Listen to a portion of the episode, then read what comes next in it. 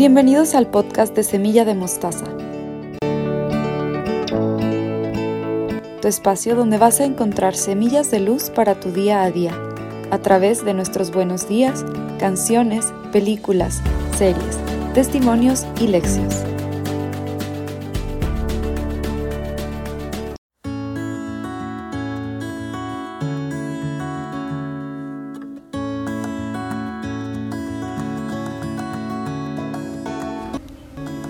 Hace poco me enteré que en algunos países existe la costumbre, para cerrar el año, de quemar el almanaque o calendario viejo.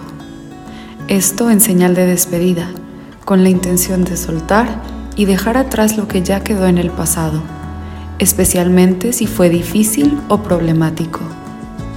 Este gesto, con su dosis de dramatismo, puede ayudar a alguno a decir adiós y a procesar sentimientos quizás de tristeza o desolación, aunque también puede impedir que veamos el lado positivo y no dejar que brote del corazón la gratitud por todo lo vivido.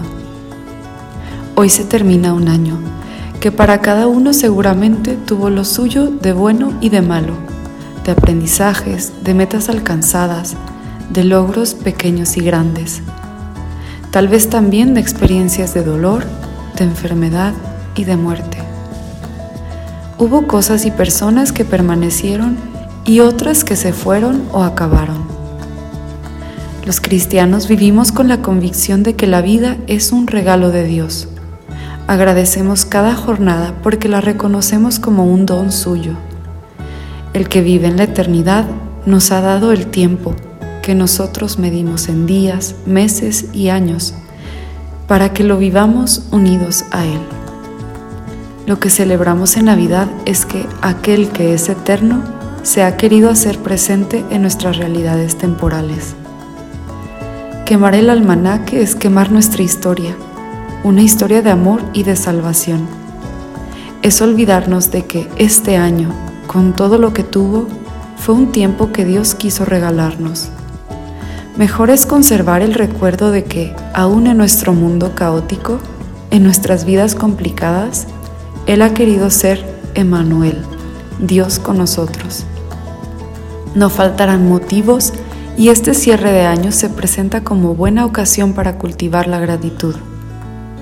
El Salmo 136 es un himno de acción de gracias que nos invita a agradecer al Señor porque es bueno.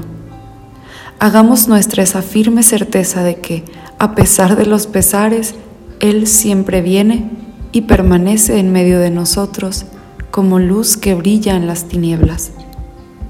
El mismo Salmo declara, repetidamente porque una vez no basta, que el amor de Dios es eterno, que perdura para siempre.